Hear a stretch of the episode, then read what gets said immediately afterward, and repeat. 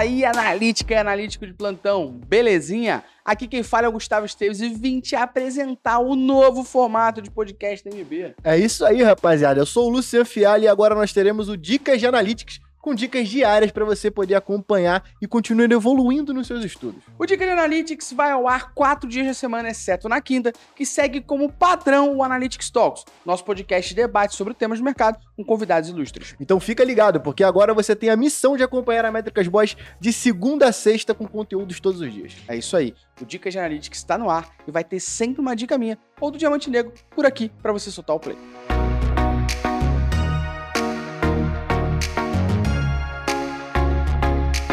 Dica de hoje é governança de dados. E eu vim trazer aqui, na verdade, uma série de pontos que a gente pode entender sobre governança de dados, começando pela sua definição.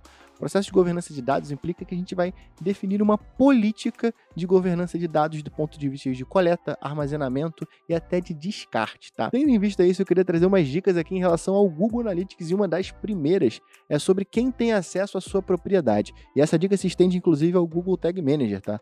É, o que a gente mais pega dentro do processo de auditoria, e essa é uma etapa que hoje cada vez mais a gente vem executando, que é no dia 1 do processo de auditoria a gente auditar quem são as pessoas que não deveriam mais ter acesso à nossa propriedade do Google Analytics, mas que hoje ainda assim têm esse acesso. Isso é um processo muito importante porque imagina só, dentro do Google Analytics a gente tem um contexto de vazamento de dados ou até desse cara tá indo trabalhar num concorrente ter acesso aos seus dados. E assim, sendo bem sincero, acontece. Então, cara, dá uma revisada dentro das suas propriedades do Google Analytics, dentro da sua empresa e veja quais foram os parceiros que, pô, você uma, eventualmente contratou que não deveria mais ter acesso e que hoje tem.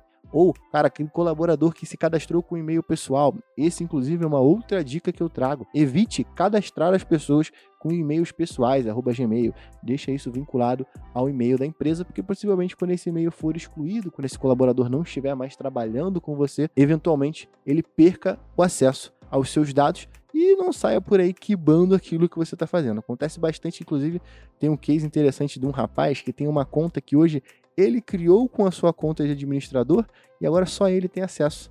Então, nesse caso, tá errado, né? Porque esses dados são das, da empresa que ele trabalhava. Então, imagina só a situação que você vai ficar de um colaborador que acabou de sair da sua empresa e que ele foi o, ele é o dono da sua conta. Então, isso é um caso muito interessante. E acho que uma dica para poder finalizar aqui é evite que, evite não, é proibido que você deixe que os seus parceiros agências ou parceiros de mídia no geral criem as suas contas de ferramentas de mensuração de dados no geral, seja ela Google Analytics, Mixpanel ou Amplitude. Você, o responsável da área, vai criar essa conta e vai criar em cima de uma conta um pouco mais genérica de administrador e vai se adicionar nela para que você nunca perca aquela conta durante o tempo. Lembre-se de deixar sempre um legado bom para sua empresa. E o legado que você vai deixar vai depender do quanto a pessoa vai lembrar de você positivamente, beleza?